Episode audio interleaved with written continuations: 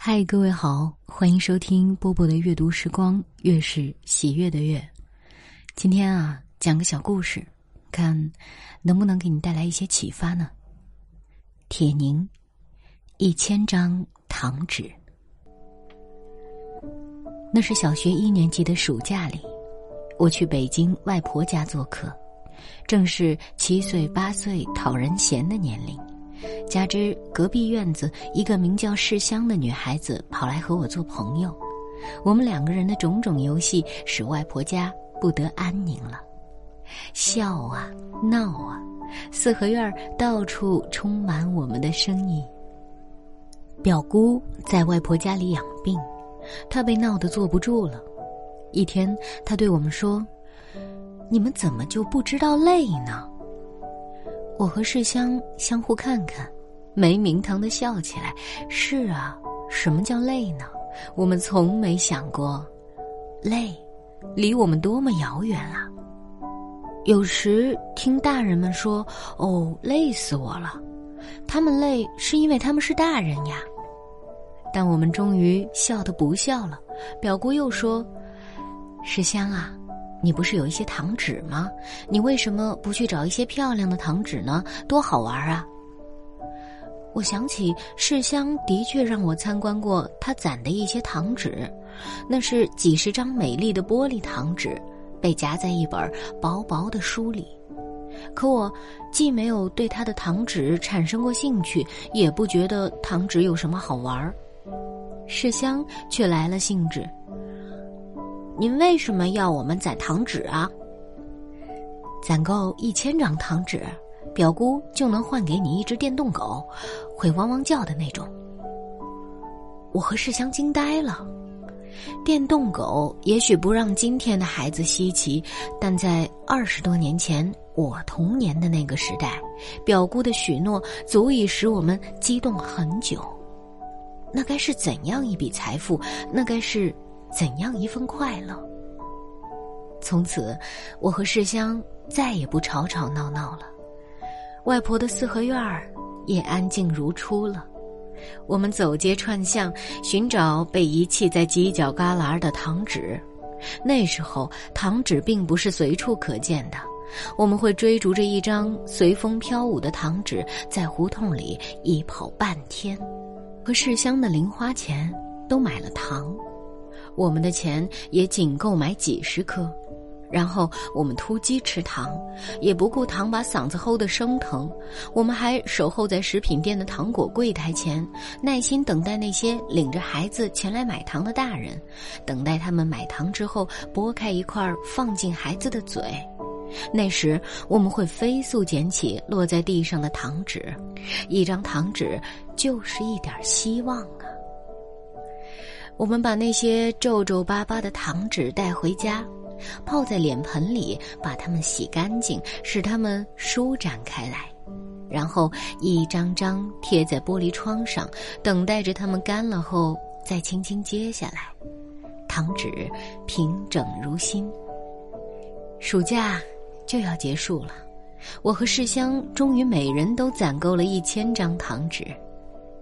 一个下午，我们跑到表姑跟前，献上了两千张糖纸。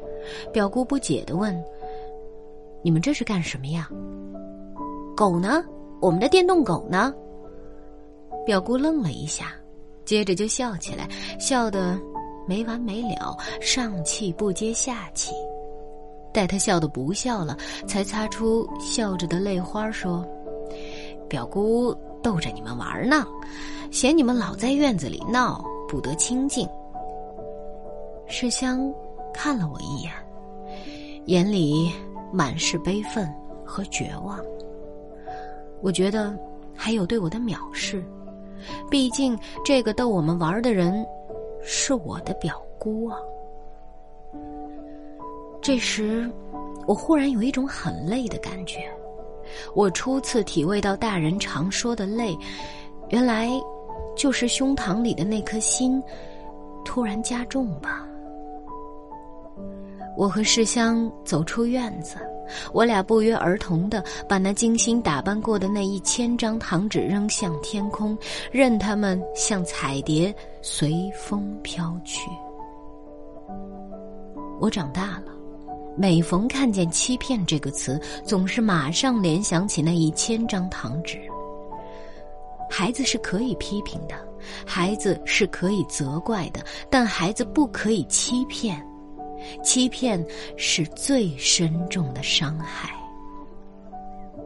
我已经长大成人，可所有的大人，不都是从孩童时代走来的吗？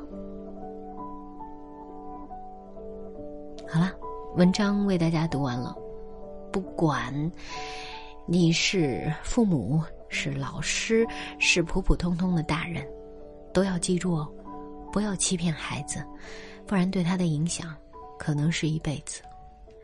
好了，我是波波，在厦门跟各位说晚安喽。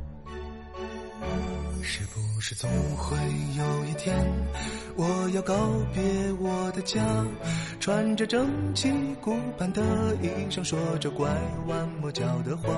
是不是总会有条路，属于最真实的你？它不一定最安全、最好走，有的人却昂着头。像个孩子，这有什么不对的？就算我不懂他们说的世界，也一样能快乐生活。能不能永远像个孩子？这有什么不好呢？也许我也习惯不停跌倒，也学会爬起来奔跑。